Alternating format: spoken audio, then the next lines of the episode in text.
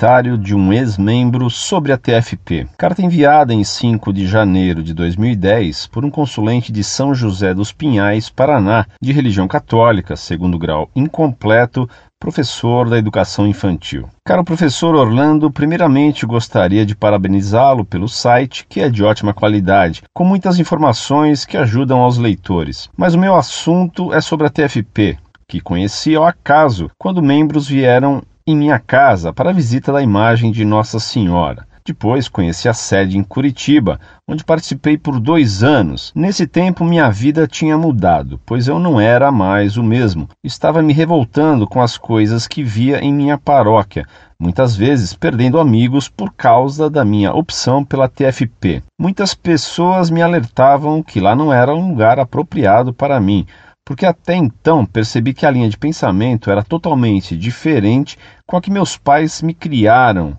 Bem, é como se eu tivesse sido hipnotizado, estivesse num sonho. Quando acordei, voltei à realidade, decidi sair da sede. Deixo aqui a minha opinião sobre lá. Recebíamos uma formação de doutrina boa, apenas com algumas coisas que eu acho fanatismo, como culto ao fundador e a sua mãe. Eles também eram contra o Concílio Vaticano II. Para mim, quem é contra isso é contra o Papa e seus ensinamentos. Sempre falavam mal de João Paulo II devido ao seu jeito ecumênico de acolher os povos de também estar praticamente o dia inteiro rezando, madrugada também, enfim, conversas na sede só sobre o fundador e seus ensinamentos. Bem, eu saí de lá já faz uns dois anos por motivos que ingressei com meu curso de formação de docentes, Comecei a discutir coisas relacionadas aos dias atuais e expor minhas ideias sobre os assuntos,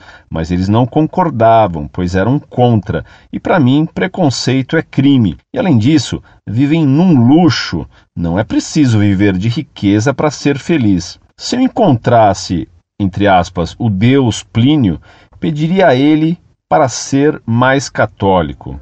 Agradeço a compreensão. Muito prezado professor, salve Maria. Graças a Deus você saiu da TFP. Saiu por algumas boas razões.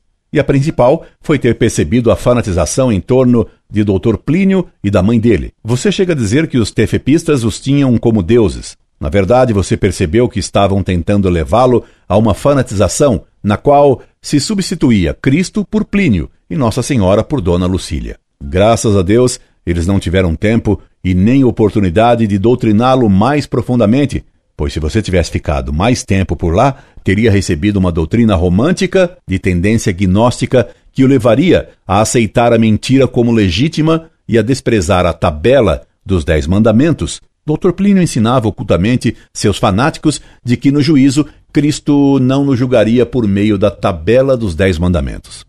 Os tefepistas e os arautos mantêm por trás de suas entidades de fachada uma sociedade secreta, a sempre viva, que tem uma doutrina completamente heterodoxa. Você não deixou claro se a TFP com que teve contato em Curitiba é a dos provectos da TFP ou se é a dos arautos do Evangelho. Como fala de luxo, temo que seja a TFP dirigida por trás do pano do Monsenhor Escunamilho, aquele que foi a menina dos olhos de Dr. Plínio. Para atrair incautos, os tefepistas atacam os erros decorrentes do Vaticano II. Por fim, sobre este concílio, devo lhe dizer, no entanto, que ele não foi infalível, tanto que o Papa Bento XVI está promovendo a sua correção. E o que é infalível não pode ser corrigido.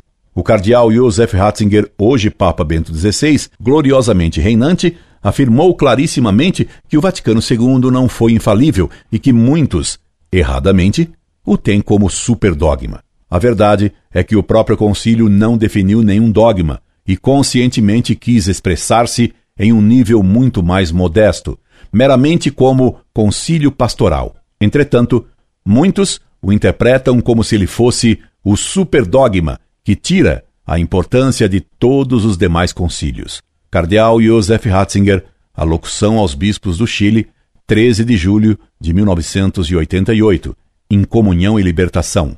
Ano 4, número 24, 1988, página 56.